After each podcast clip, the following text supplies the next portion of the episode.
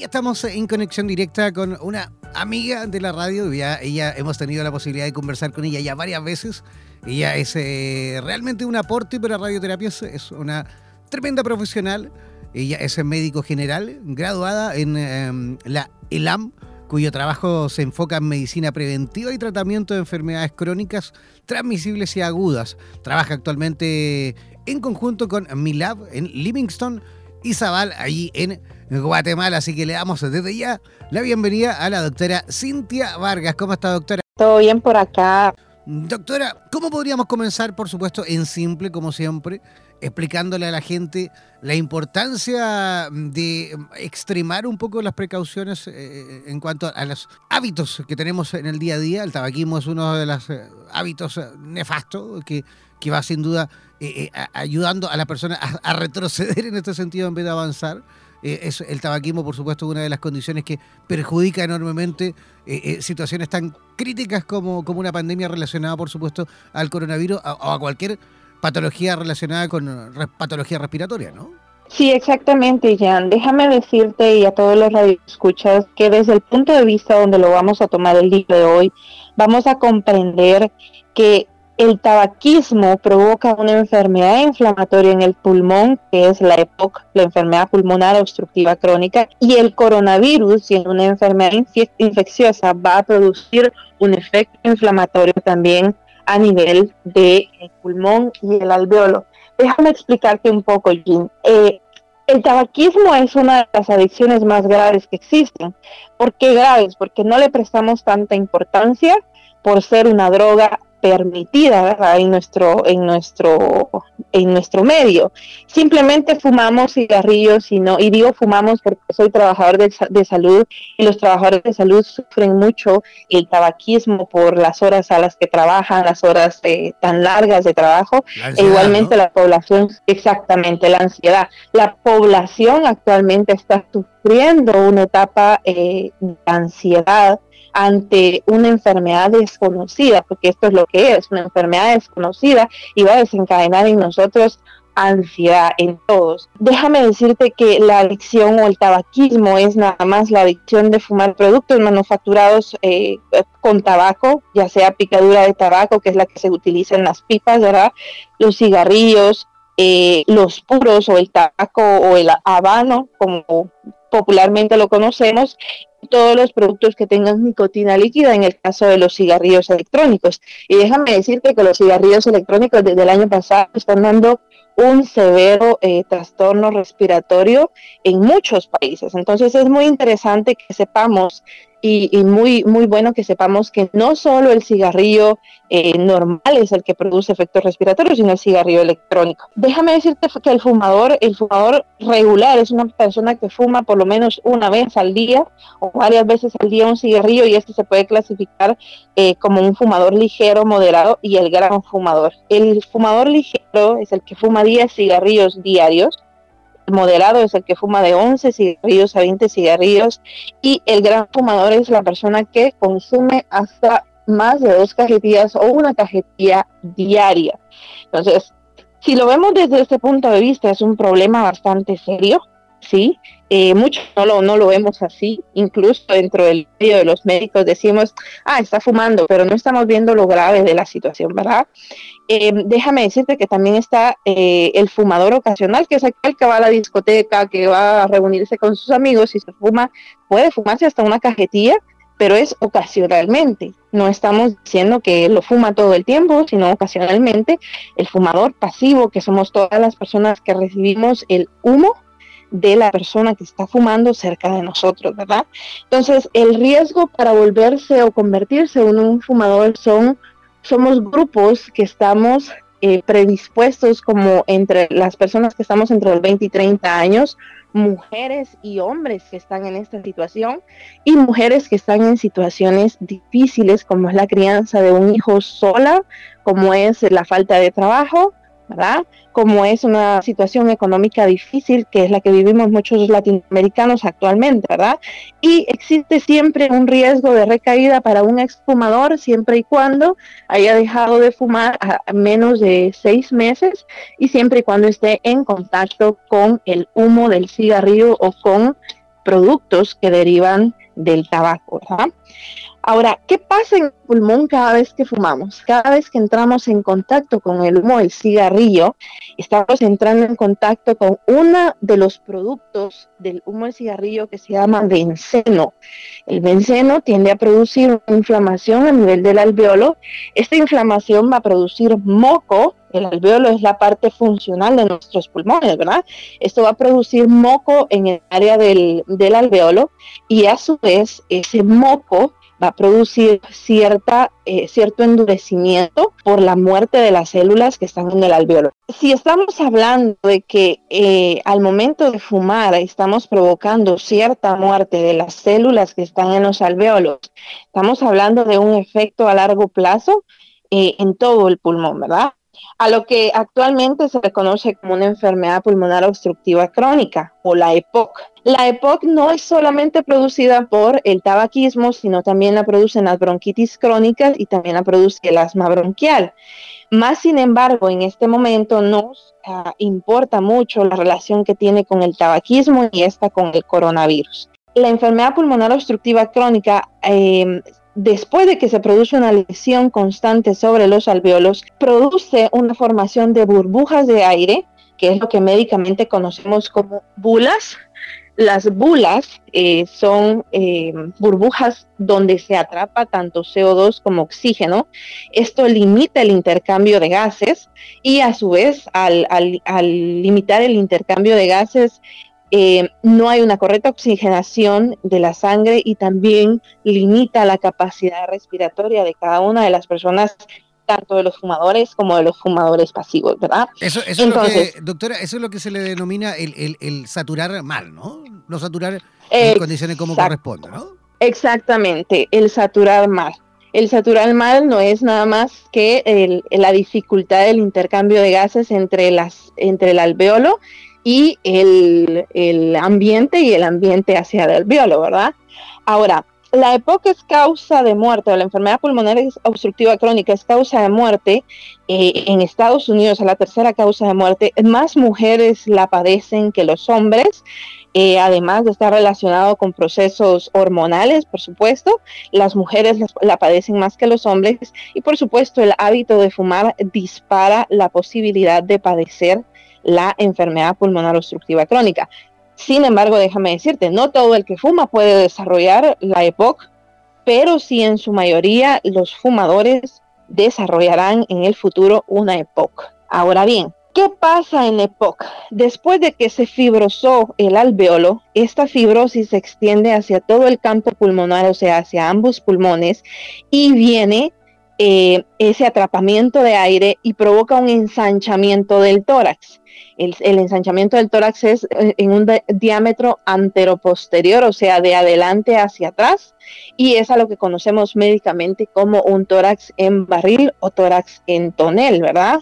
Entonces, eh, es muy bueno que sepamos esto. ¿Cómo podemos relacionar esto con el coronavirus o con el SARS-CoV-2 o con el COVID-19, que son los nombres actuales de esta enfermedad. El doctor Ferrat en México explicó en base a los sistemas que se conocen con MERS y SARS, cómo el COVID va a afectar nuestros pulmones y esencialmente funciona de la misma manera. Produce una inflamación, se liberan células de defensa de nuestro cuerpo Llegan a producir eh, mucina o mucus, que es lo que nosotros conocemos médicamente como el moco y popularmente como el moco, ¿verdad?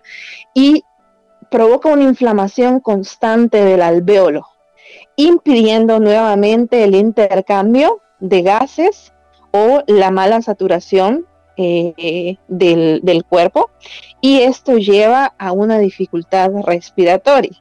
Simplemente una persona y no estoy hablando que sea así, pero si estamos conociendo los efectos del coronavirus a nivel del alveolo y tenemos el antecedente de una persona fumadora que probablemente ya tiene una enfermedad pulmonar obstructiva crónica, estamos pensando en que la capacidad respiratoria de la persona que padece de COVID, pero que además lleva años de fumar, va a reaccionar de la siguiente manera, reduciendo la capacidad respiratoria del paciente.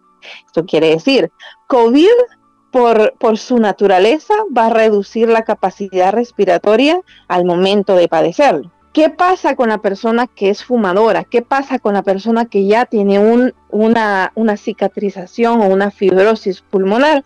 Va a producir dificultad respiratoria aún más grave y esto va a determinar el desenlace de la enfermedad. Puede ser que la persona, eh, no es lo que se espera, pero la persona va a tener una reducción completa y puede fallecer debido al antecedente de la EPOC y puede ser también que la persona eh, tenga una reducción pulmonar eh, casi total que va a tender a depender de oxígeno o de un tanque de oxígeno o incluso de medicamentos para poder mejorar su calidad de vida. Doctora, ¿quiere decir esto, por supuesto, que los, las personas que, que son fumadoras, digamos, en el caso de contraer, digamos, el COVID-19, son más propensas a que esa patología pueda complicarse en el tiempo, ¿no? Exactamente, según lo que explicaba el doctor, el doctor Ferrat en la, en la fisiopatología perdón, de la, de la, infección por COVID, sí es probable que las personas tiendan a, a, complicarse en el futuro y también según los modelos que se estudiaron con el SARS y el MERS, se vio que la reducción de la, capacidad pulmonar, tanto en personas sanas como fumadoras, era real, ¿verdad? Entonces tenemos que tener cuidado eh, al momento de, de fumar. y lo ideal es no fumar, pero cómo, cómo evitamos o cómo eliminamos ese hábito de, nuestro medio es muy difícil. Actualmente ya existen, eh, se eliminó las campañas de, fumadores en la televisión, en los deportes como antes, hace 20 años, se publicaban muchos anuncios eh, de fumadores. Actualmente ya se han eliminado esos anuncios, pero es un producto que está al alcance de la mano de cualquiera. No tenemos, no nos alcanza la plata para comprar un plato de comida, pero no se alcanza la plata para comprar un cigarrillo en las tiendas, ¿verdad? Entonces, en las tiendas de conveniencia. Entonces, es muy difícil eliminar este hábito de nuestro, de nuestro medio. doctora, ¿y cuáles son los estudios que se han hecho en cuanto a, a por qué tabaco, o mejor dicho, cigarrillos electrónicos que son vaporizadores? O sea, estamos hablando del el consumo de, de vapor ¿Por qué también puede provocar, o por qué mejor dicho provoca, porque ya creo que hay estudios serios con respecto a eso, ¿por qué provoca también daños a la salud? Bueno, eh, recordemos que estamos, aunque estemos inhalando vapor, siempre estamos dejando entrar una sustancia, eh, la, nicotina con la que están hechos estos cigarrillos electrónicos o los productos de los cigarrillos electrónicos, siempre van a tener... Eh, benceno siempre, siempre, van a tener los mismos eh, componentes en el tabaco, lo único es que lo estamos viendo en líquido, ¿no? Entonces, ¿qué pasa cuando dejamos entrar estas sustancias a nuestro pulmón? Lo mismo que sucede cuando fumamos un cigarrillo común y corriente.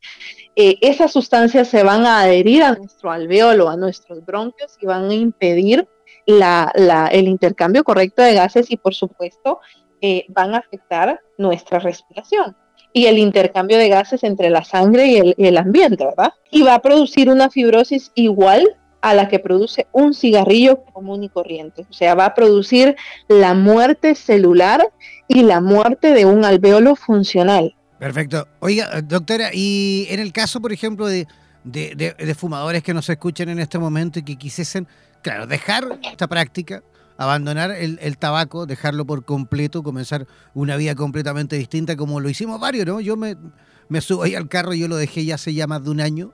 Y esas personas que quieran dejar eh, el tabaco, ¿existe alguna manera de que una vez, digamos, después de dejar el, tabaco, ¿existe alguna manera de que podamos ir liberándonos de todas esas toxinas que a lo mejor quedaron acumuladas a nivel alveolar, a nivel pulmonar? ¿Existe alguna forma, yo me imagino a través de la alimentación quizás o de alguna eh, eh, actividad física, de que podamos ir, digamos, descontaminándonos y provocando la posibilidad de que se vaya ahí liberando todas esas toxinas que pueden haber quedado ahí? Bueno, de hecho el ejercicio físico es algo que se recomienda a las personas fumadoras que quieren eh, eh, dejar de fumar. Eh, el ejercicio físico va a ayudar a controlar la ansiedad, pero hay personas como los grandes fumadores que no se rinden fácilmente ante la idea de dejar de fumar.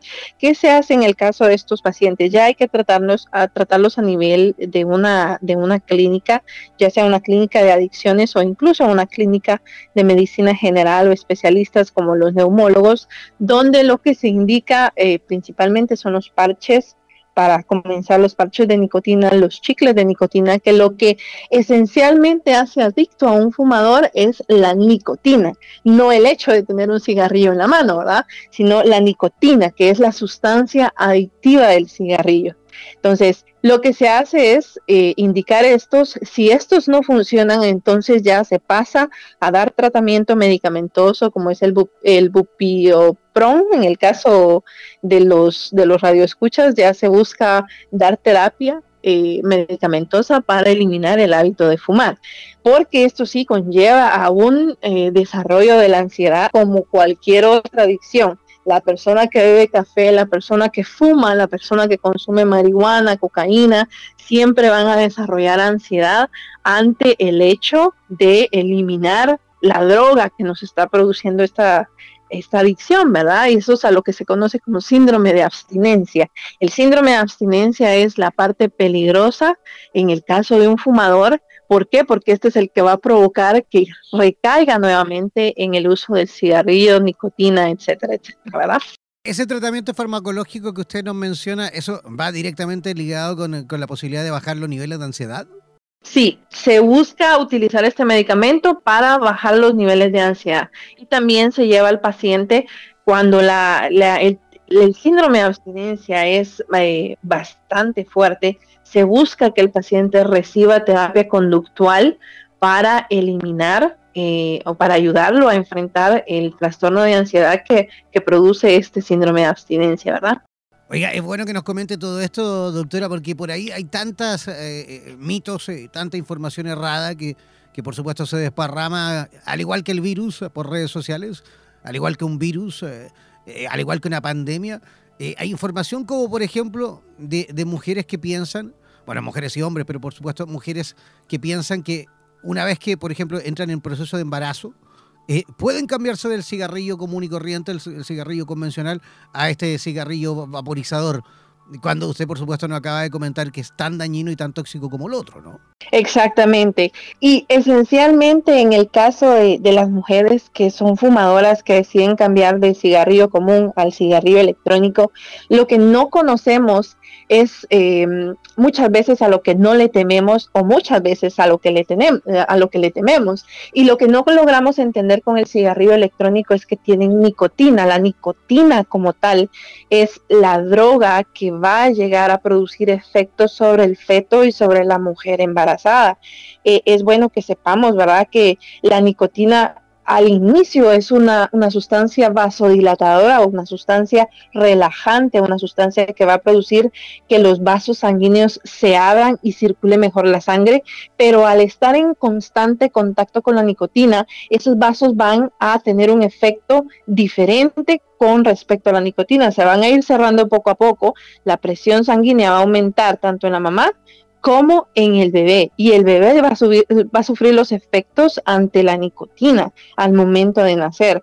Va a ser un bebé bajo peso, va a ser un bebé enfermizo, va a ser un bebé que va a padecer mucho de, enfermedades respiratorias, no solo por el contacto con mamá que fuma, sino también por el contacto anterior que tuvo con la nicotina. Y son niños que eh, van a padecer mucho de enfermedades respiratorias. Entonces tenemos que conocer muy bien que lo que nos llevamos a la boca con un cigarrillo electrónico es la nicotina, igual que con un cigarrillo, habano, tabaco o picadura de, de tabaco, ¿verdad? Sigue a minuto a minuto el acontecer informativo relacionado al desarrollo del coronavirus en Iberoamérica, en la voz de los distintos colaboradores que forman parte de la Red Internacional de Profesionales de la Salud de Radioterapias Internacional.